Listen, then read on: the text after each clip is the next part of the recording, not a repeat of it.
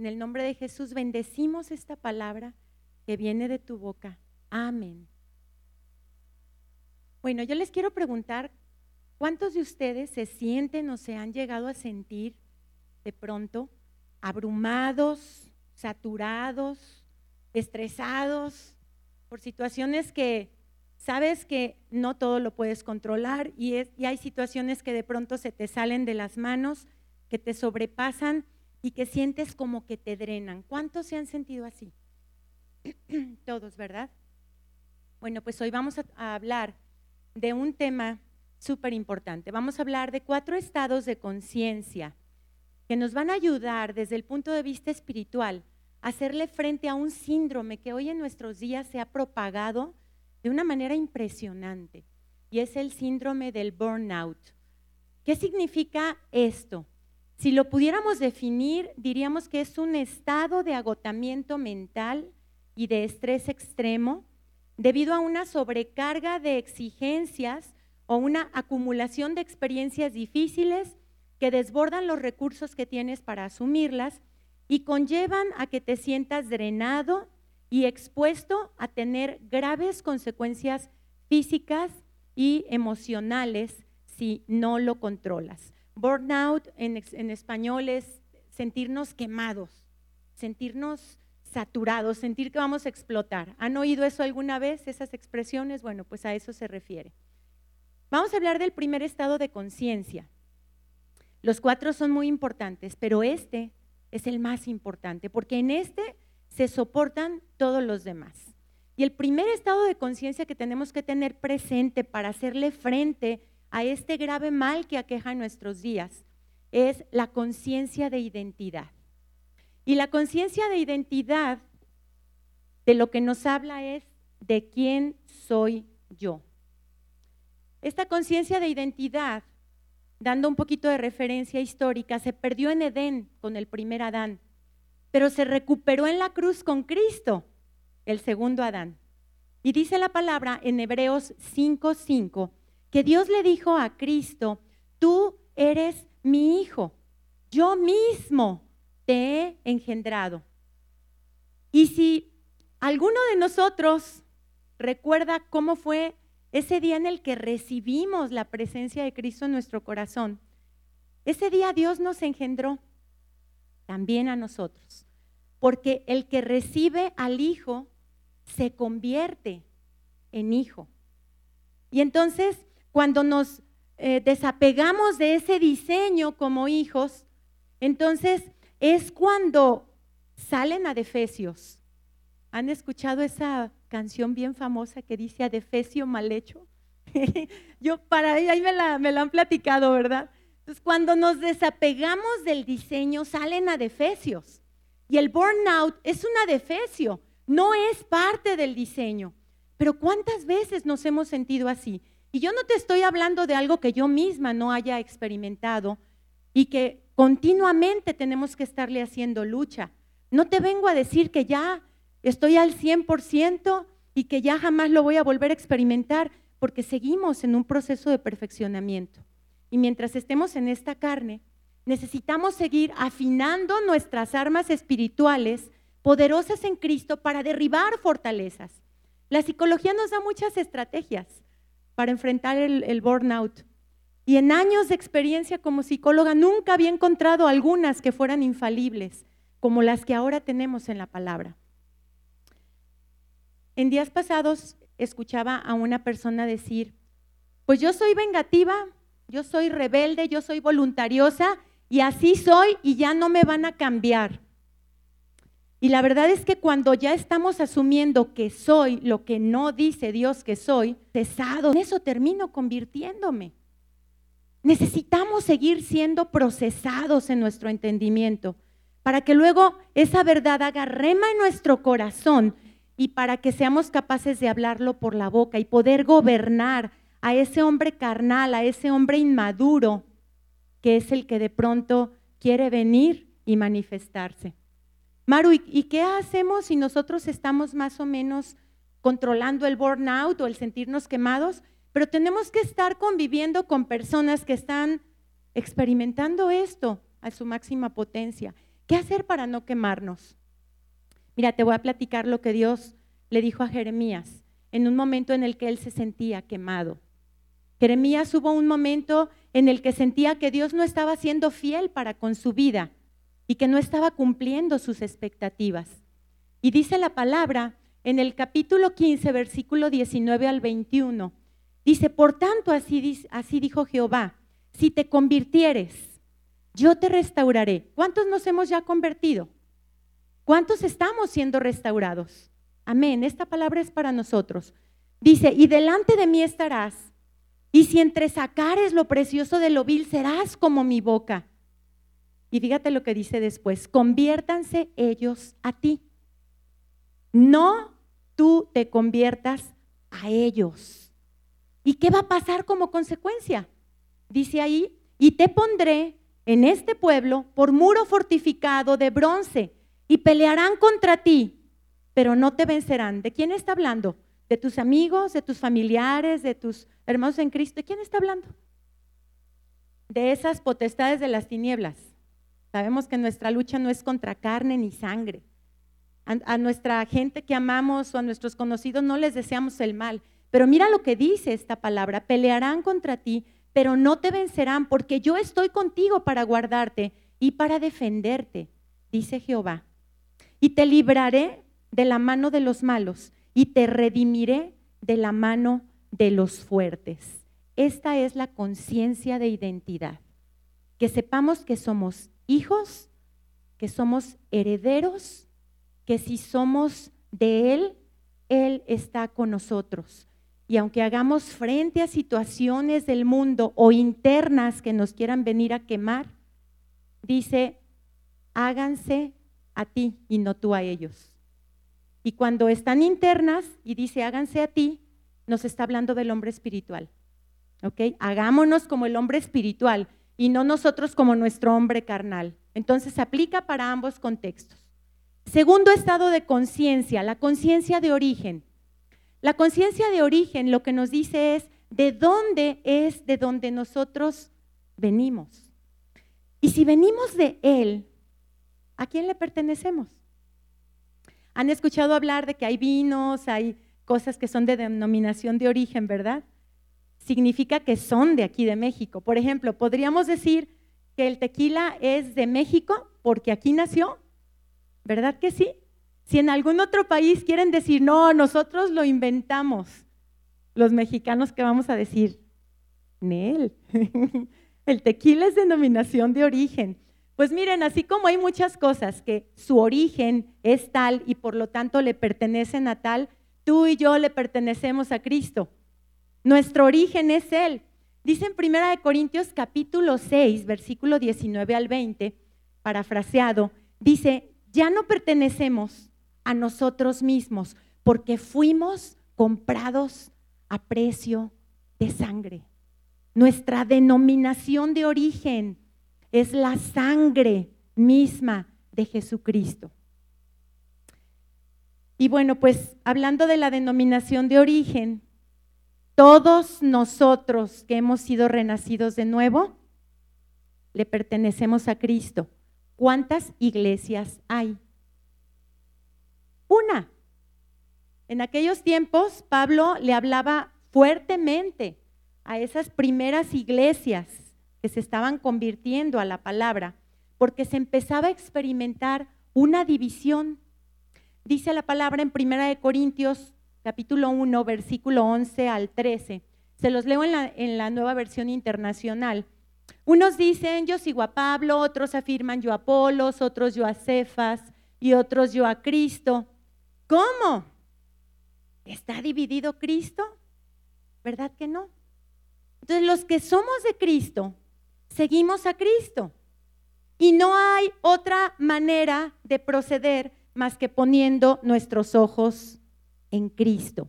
Conciencia de origen significa que no se nos olvide que es Cristo, porque a veces tenemos un Pablo, un Cefas, un Apolos. Y ese Pablo, Cefas y Apolos pueden ser las circunstancias que nos están queriendo quemar. ¿Quién le estoy hablando hoy? Y me incluyo. Pero estas verdades han llegado para romper, para penetrar como una espada de doble filo que penetra hasta los tuétanos y nos hace entender que estamos más allá de las situaciones del momento. Ponte de pie, vamos a hacer algo bien rápido. Te voy a pedir que con la persona que tengas ahí a un ladito, hagas algo. Párate ahí frente a esa persona, frente a frente, y los que no tengan con quién pararse frente a frente, búsquense a alguien por ahí. Y vamos a hacer un pequeño ejercicio. Te voy a pedir que cierres los ojos y que pienses en la respuesta a esta pregunta que te voy a hacer. Y cuando abras los ojos, lo único que tienes que hacer es pronunciar una palabra o una frase que conteste a la pregunta que yo te voy a hacer. ¿A qué persona, lugar, sentimiento, condición física, recuerdo, situación, etcétera, no le pertenezco y por lo tanto no debo de permanecer prisionero a ella. Una, dos, tres, abran sus ojos. Que se escuche, porque si lo escucha tu compañero de enfrente, lo está escuchando el mundo de las tinieblas y le estás decretando sentencia de muerte. Dale un aplauso a Jesucristo por eso. Y siéntate, por favor. Tercer estado de conciencia. A ver, pero ¿cuál fue el primero? Conciencia de identidad. El segundo estado de conciencia fue conciencia de origen. El tercer estado de conciencia le vamos a llamar conciencia de propósito. Y déjame decirte algo, Dios está comprometido con todo lo que está bajo su propósito. Y tú y yo somos parte de eso. Tal vez ahorita en este momento estemos reflexionando, ok, si yo estoy bajo su propósito, entonces ¿cuál es mi propósito aquí? Y, sabemos que nuestro propósito es dar a conocer a Dios a través de su Hijo Jesucristo que vive en nosotros, pero no de manera solitaria, porque no somos islas. Lo hacemos a través de algo que está bajo su cabeza, que se llama el cuerpo, que es la iglesia, ¿verdad?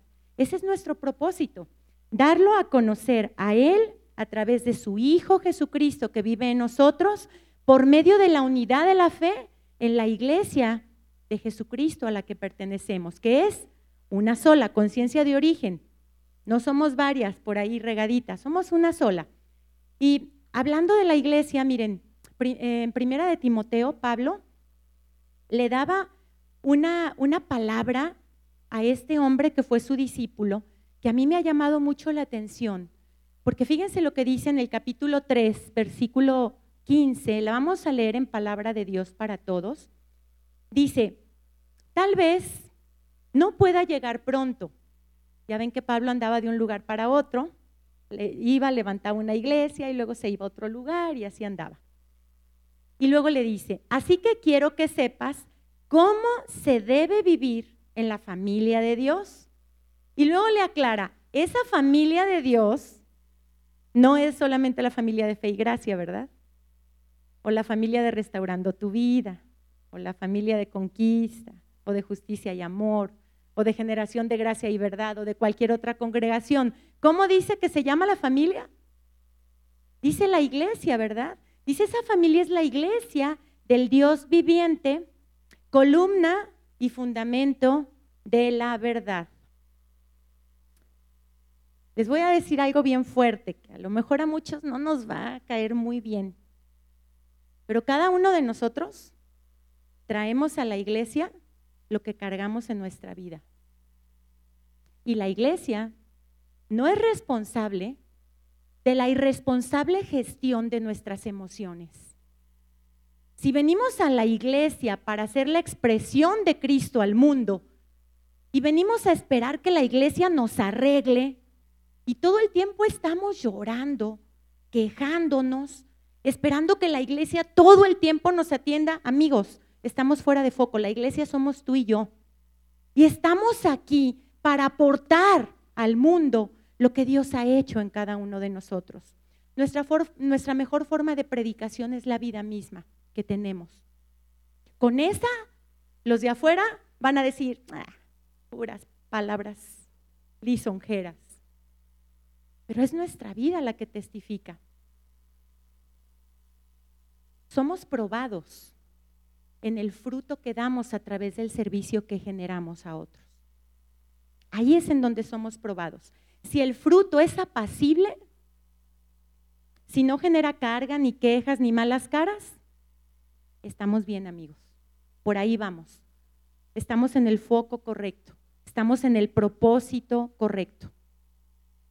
Si como iglesia queremos solamente que nos chiquen la carne, que todo se alinea a nuestra agenda en lugar de alinearnos nosotros a la agenda de Dios, lo cual a veces nos ocurre, estamos desvinculados del propósito.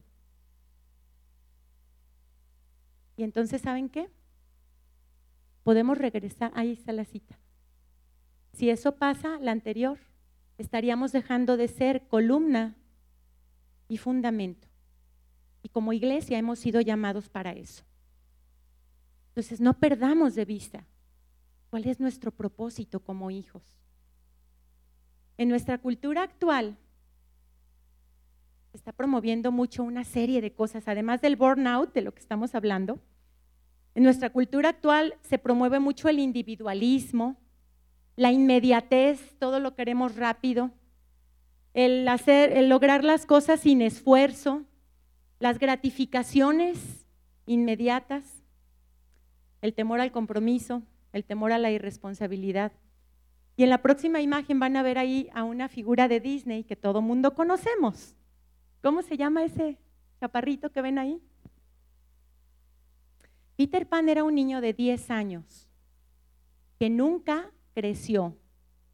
¿Y sabes qué? Además, él detestaba el mundo de los adultos.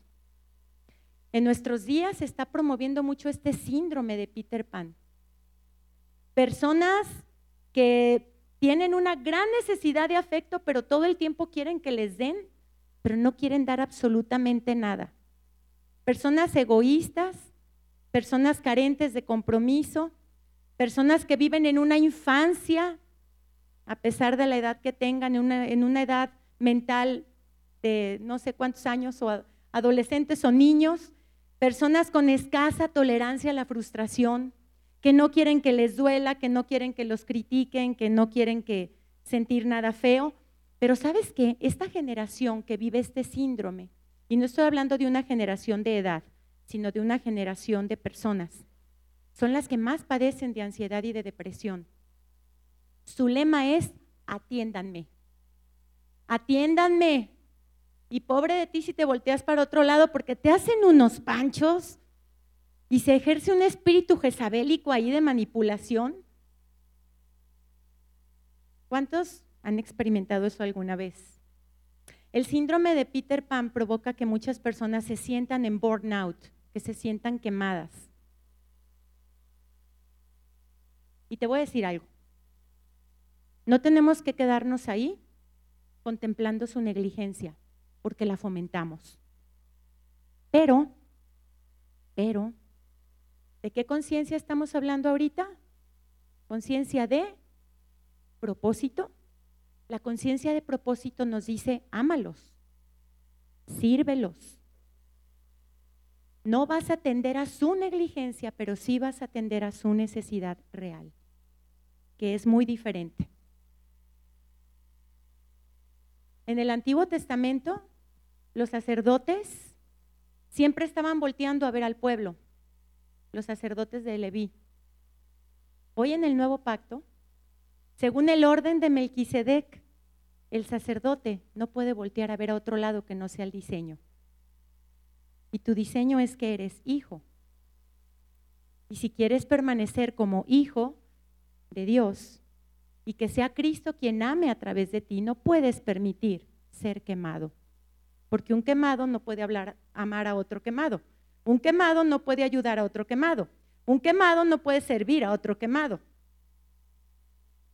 Conciencia de propósito. Vamos a ver un video A ver si lo podemos lograr proyectar. Es un video muy cortito.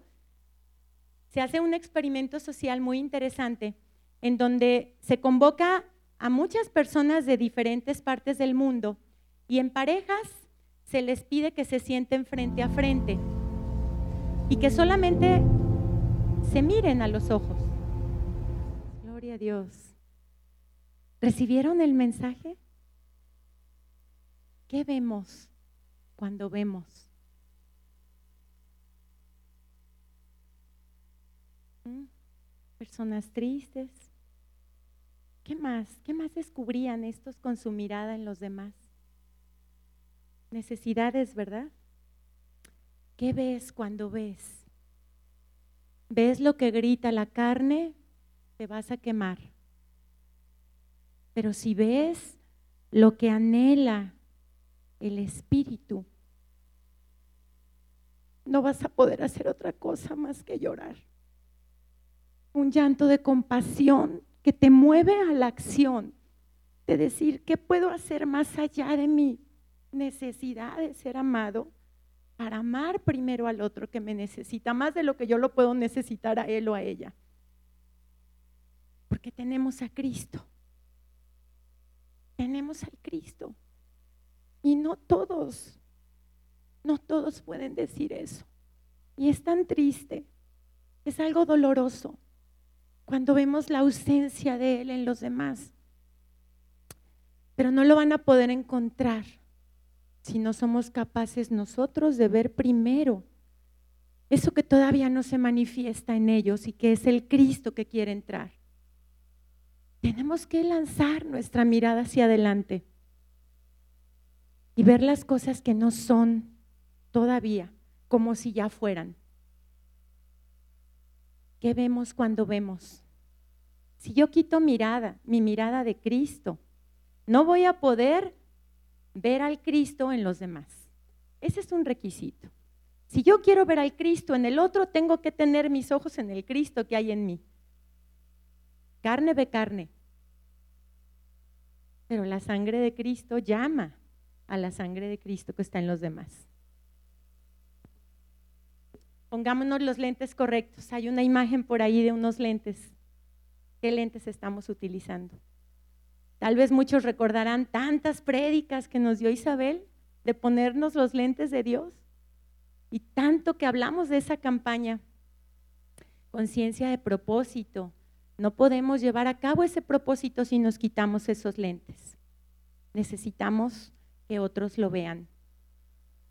Pero hay que verlo primero, porque aunque lo tengamos adentro, a veces lo dejamos de ver. El cuarto tipo de conciencia, y a esta le vamos a llamar conciencia de destino. La primera, ¿cuál fue? Conciencia de identidad. La segunda, de origen. La tercera, de propósito. Y la cuarta es la conciencia de destino. La conciencia de destino es la que me da entendimiento de a dónde voy. A ver, el primero que saque su Biblia electrónica o su Biblia de papel y que encuentre la respuesta a la pregunta ¿y a dónde?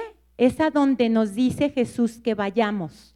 Busquen en Mateo 28, 19 y el primero que la encuentre, o si ya se la saben, que nos diga la respuesta. ¿A qué? Muy bien, muy bien, Asa. En Mateo 28, 19 nos da la respuesta de cuál debe de ser nuestra conciencia de destino. La conciencia de propósito es darlo a conocer a Él a través del Hijo por medio de la iglesia, pero la conciencia de destino nos dice, ok, no solamente lo den a conocer y que los reciban, que reciban a Cristo, ahora hay que hacerlos discípulos, porque si no los hacemos discípulos, esos que lo conocieron se pueden llegar a perder en las corrientes y en los ríos del mundo. Entonces, el discipulado es ese proceso de desarrollar hijos maduros. Y díganme ustedes de quién es la responsabilidad. De los líderes, de los pastores, de los maestros, de la congre, de la iglesia. Oye, Maru, pero yo no tengo el ministerio ni el llamado de maestro. No, no importa.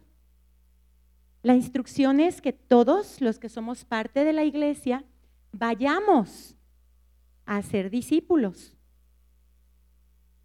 Ir a ser, discípulos requiere que nosotros mismos lo seamos. Si yo primero no soy un discípulo, no permanezco.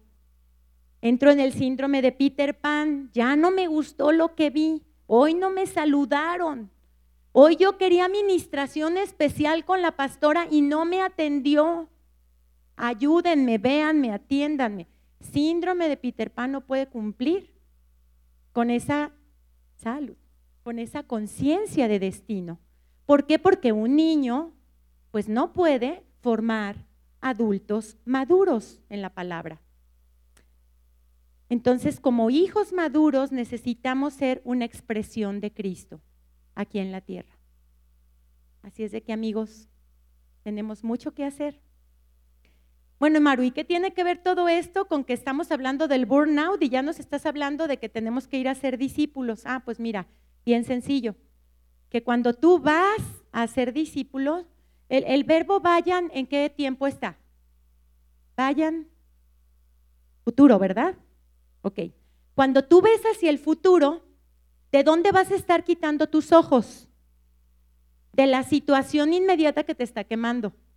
Y te das cuenta que hay algo más grande que la situación pasajera, que, la es, que esa breve, momentánea y pasajera tribulación del momento.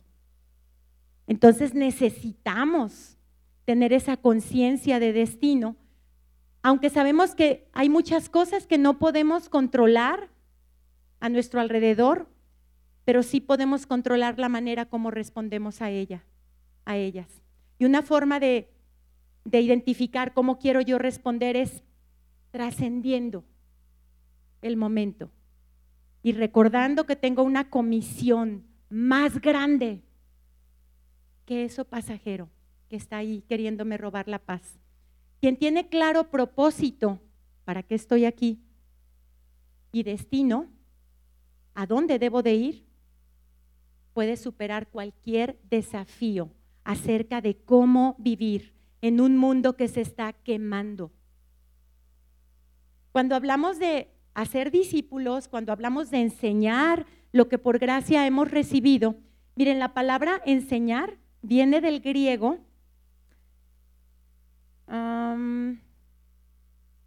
bueno, no traigo ahorita exactamente el vocablo griego, pero enseñar traigo, sí traigo la traducción de, transfiriéndolo a nuestro lenguaje, lo que significa.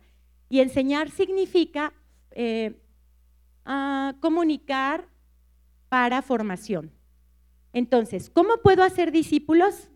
Hablando, hablando, hablando, hablando, todo el tiempo hablando. Pero entonces, ¿qué voy a dar? Ah, pues lo que estoy recibiendo. Amigos, necesitamos formarnos para poder formar. Este año, Escuela de discipulado de primer nivel, que es Escuela 180, y Escuela de discipulado de segundo nivel, que es Roots, tuvieron 26 graduados en los dos grupos de cada cosa que se abrieron durante el año. Clau, ¿te puedes poner de pie, por favor? Quiero que le den un aplauso a esa niña que está ahí atrás, porque ella fue una de sus maestras que les, les estuvieron calificando sus trabajos, mandándoles comentarios y ella es una de las personas del equipo del Ministerio de Edificación y Enseñanza que ha hecho posible esta gran labor. Pero ¿saben qué? A pesar de que estamos bien contentos y celebramos a esos 26 graduados, nos quedamos cortos, porque aquí hay muchos que a lo mejor no hemos tenido la oportunidad de tomar esos discipulados. Y estamos hablando solamente de esos dos. Luego hay uno de tercer nivel ¿Quién ya vino a ese discipulado de tercer nivel? ¿Quién sabe cómo se llama? Embajadores. Entonces, la casa nunca deja de trabajar.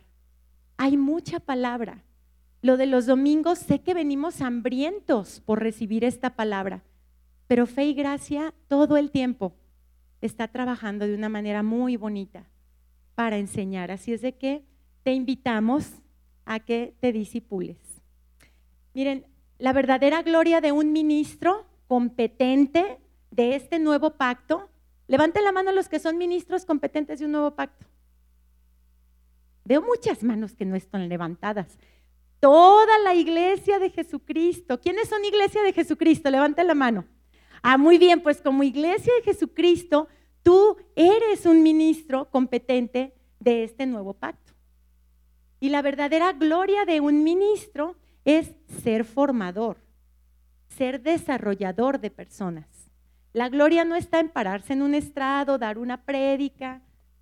La verdadera gloria es formar y desarrollar personas en donde estemos, en nuestro trabajo, allá afuera, en la familia, en donde, a donde vayas, si vas con un grupo de amigos, a donde sea.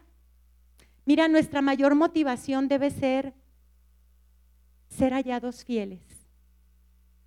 No la gloria del aplauso, que digan, ay, este, yo soy maestro. Bueno, es, es algo honroso, pero la verdadera gloria es ser hallado fieles. Y tú ya has sido hallado fiel. No depende de lo que hagas, pero si lo haces, pues qué padre. Hay conciencia de destino. Sabes para qué estás aquí.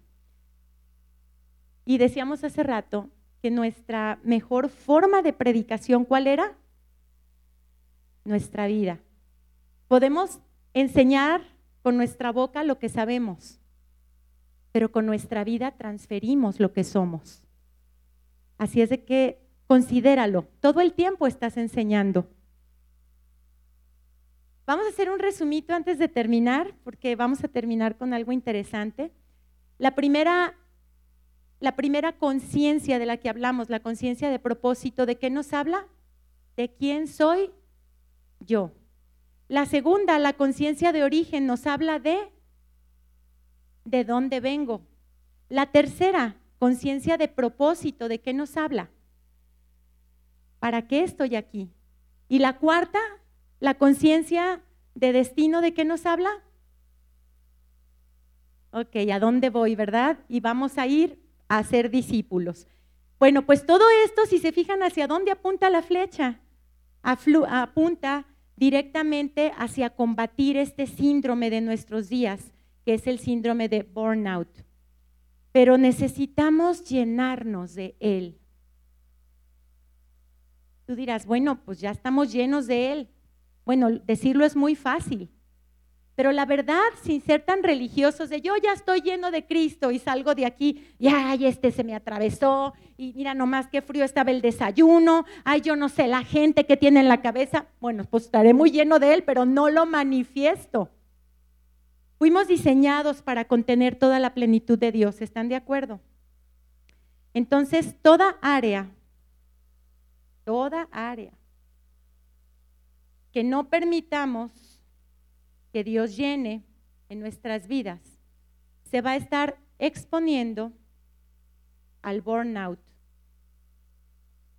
Nacer de nuevo es un suceso, pero estar lleno es un proceso. La llenura no es una manifestación mística la verdadera evidencia de la llenura de Dios en nuestras vidas está en cómo nos comportamos con los demás, cómo tratamos a los demás, cómo amamos, cómo servimos, cómo honramos. Por cierto, son los tres valores de nuestra casa, amor, honor y servicio. Y observen qué es lo que se está quemando en este vaso. Nosotros somos vasos de honra. Si el vaso está lleno de agua, no tiene por qué quemarse. Solo se quema eso que no estaba lleno.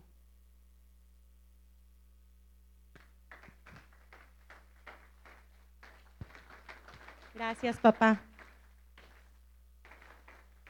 Así es de que hay una cita por aquí que dice, tengan cuidado de cómo se comportan. Vivan como gente que piensa lo que hace y no como tontos. En otra versión dice no como negligentes. Aprovechen cada oportunidad que tengan de hacer el bien, porque estamos viviendo tiempos muy malos. Denle siempre gracias por todo a Dios el Padre, en el nombre de nuestro Señor Jesucristo. Esto está en Efesios capítulo 5, versículo del 15 al 17, y ahí tomamos un versito del verso 20 en la Biblia del lenguaje sencillo. Vamos a finalizar. Quiero hacer una impartición. Cierra tus ojos ahí en donde estás. Y te voy a pedir que comiences a respirar, pero vamos a respirar bien. Cuando no respiramos bien, no dormimos bien. Y si no dormimos bien, nuestro cerebro anda todo alterado. Vamos a respirar en cinco tiempos, luego vamos a retener la respiración cinco tiempos y luego vamos a exhalar por la boca cinco tiempos. ¿Están listos? Una, dos, tres. Respira profundo contando hasta el 5 y ahí aguanta tu respiración hasta el 5. Y luego exhala por tu boca, contando hasta el 5. Nuevamente vuelve a respirar. Cuenta hasta el 5. Mantén la respiración y exhala. Nuevamente una respiración más.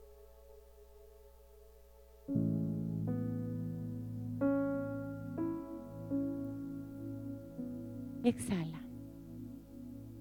Ahora te voy a pedir que pongas frente a ti situaciones, personas, sensaciones que de un tiempo para acá estén intentando venir a quemarte o hacerte sentir saturado, abrumado. Ponlas frente a ti. Y en este momento vamos a hacer un experimento visual. Te voy a pedir que comiences a imaginarte eso que estás viendo enfrente de ti cómo se va haciendo chiquito, chiquito, chiquito, como si fuera una imagen que a nivel de escala se va reduciendo de tamaño. Más chiquito, más chiquito, más chiquito. Y a medida que se va haciendo más pequeño, simultáneamente quiero que imagines tu vida como un vaso que está llenándose de agua. En este momento quiero que imagines cómo el Espíritu está llenando ese vaso. Y esa hambre y esa sed de palabra empiezan a traer hacia ese vaso que es tu vida misma más palabra, más palabra, más palabra.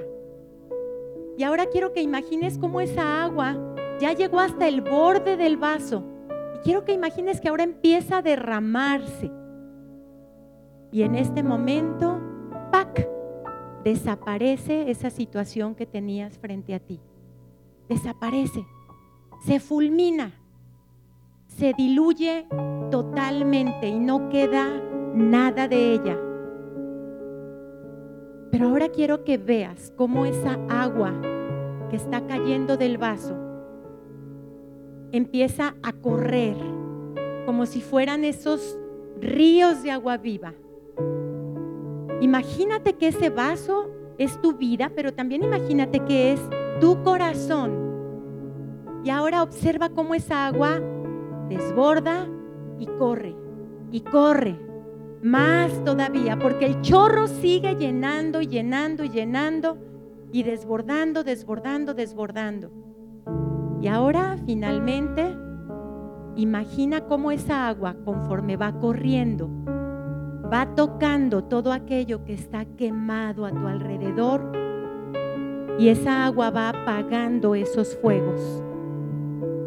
Ponles nombre, ponles imagen, esa agua va apagando esos fuegos. Respira profundo. Mantén la respiración. Y cuando exhales, quiero que grites gracias papá. Una, dos, tres. Gracias papá.